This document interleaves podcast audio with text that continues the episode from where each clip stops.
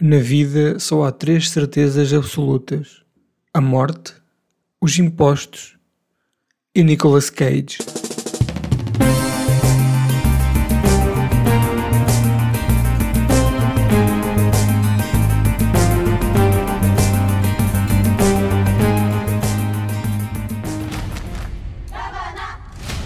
My granddaughter has been lost to us. I would have her return to me post haste. And you, sir, I am told, are the man to do the job. Just beyond the point where we now stand lies a highway where evil reigns. What is this? At the end of five days, if you have not returned with Bernice, well, I think you get the idea, son. A personalidade mais omnipresente do mundo do cinema é Nicolas Cage. Há uma década, este homem descobriu que estava a dever 25 milhões de euros de impostos ao IRS devido a uma trapaça do seu contabilista. Ele mete o contabilista em tribunal e enquanto a coisa anda e não desanda, Nicolas Cage descobre que tem que pagar essa dívida ao Estado. Para não bater com os cotos na prisão, tem que fazer o que faz melhor: ser um lunático em filmes. E vai daí, começa a sua época áurea. Quem está habituado ao mercado de série B já reparou que uma vez por mês, ou se calhar até às vezes mais, aparece um filme em que Nicolas Cage é protagonista sempre protagonista, a fazer o mais improvável dos papéis. Muitas vezes em controle remoto, outras vezes a ser ele próprio, mas há sempre ali um brilho especial no seu personagem, seja porque se nota que está a apanhar tédio, seja porque está a partir tudo para despachar isto e passar para outro filme. No entanto, o período fundo da curva de Nicolas Cage em tudo já passou e atualmente eh, os realizadores e produtores do mundo perceberam que Nicolas Cage é peça essencial para aquele projeto que está na gaveta por parecer não haver ninguém que o faça. Então todos têm um papelinho especial para Nicolas Cage. Seja Richard Stanley, que o pôs a protagonizar o estratosférico e super especial Color Out of Space, ou Panos Cosmatos com o seu alucinado Mandy. Estes dois papéis que vimos recentemente e que de facto podemos constatar não poderem ser feitos por mais ninguém que não Nicolas Cage. Também há pouco tempo falei aqui de Willis Wonderland, um filme de Kevin Lewis, em que Nicolas Cage está preso num restaurante com bonecos animatrónicos possuídos pelo demónio,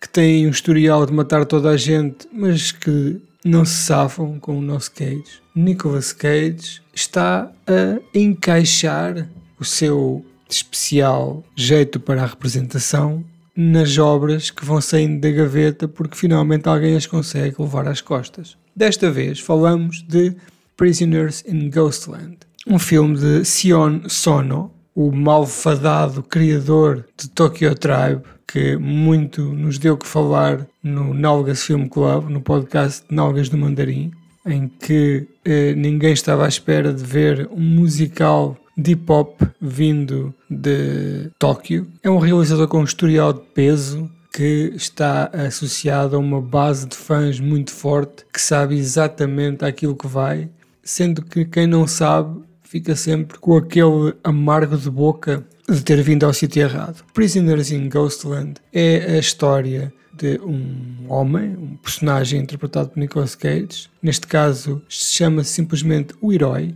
Então, o nosso hero, no início do filme, faz um assalto e é preso. Porque o assalto corre mal, um assalto a um banco, e acabam por morrer várias pessoas, incluindo uh, crianças. Anos mais tarde, uma protegida do governador, que é tipo o Kingpin, grande chefe, o poderoso chefão daquele submundo, é raptada para uma zona chamada Ghostland.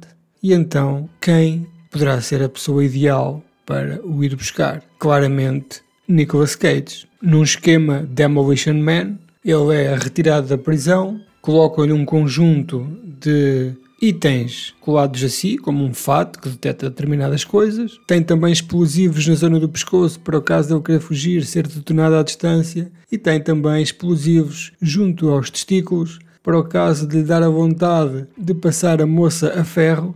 Remotamente é acionado uma bomba que lhe rebenta com um testículo. E de facto, ele, no decorrer desta aventura, fica mesmo sem um testículo, que é uma das cenas mais memoráveis. Entretanto, Nicolas Cage lá vai, qual Mad Max, salvar aquelas pessoas para uma zona meio sonho, meio realidade, onde existem tribos, onde existem zombies e em que Nicolas Cage consegue recuperar a moça que está num estado de transe para devolver uh, ao seu pai, padrasto, amante, seja lá o que for, como se fosse um cachorrinho perdido. Entretanto, ele chega e repara que algumas coisas têm que ser ajustadas e, e, e falar deste filme, contar a história, não faz jus àquilo que é a sua magnificência, porque de facto existe aqui um clima, existe aqui uma aura, existe aqui uma névoa especial. Esta névoa é a névoa Sion Sono, ou Sion Sono, ou lá como é que ele se chama, que é esta capacidade que este jovem tem de colocar a estranheza nos seus filmes e materializá-la. Os fãs dele não gostaram deste filme, dizem que isto é um filme parvo, fraco, não tem nada a ver.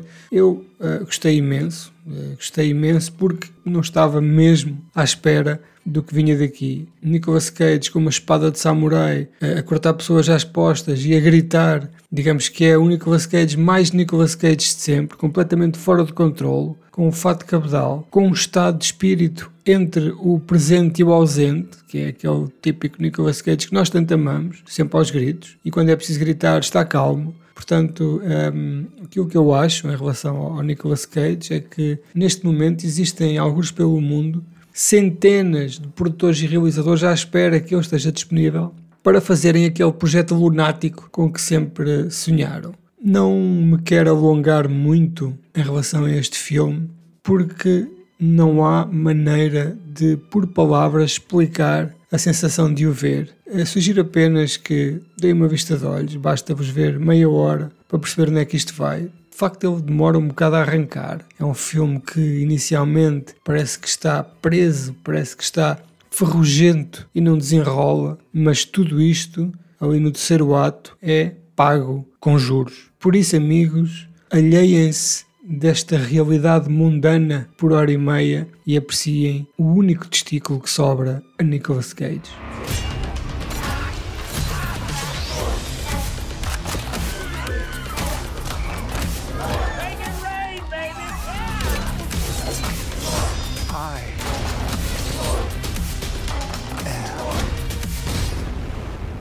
Radioactive. No one escapes the ghost lab.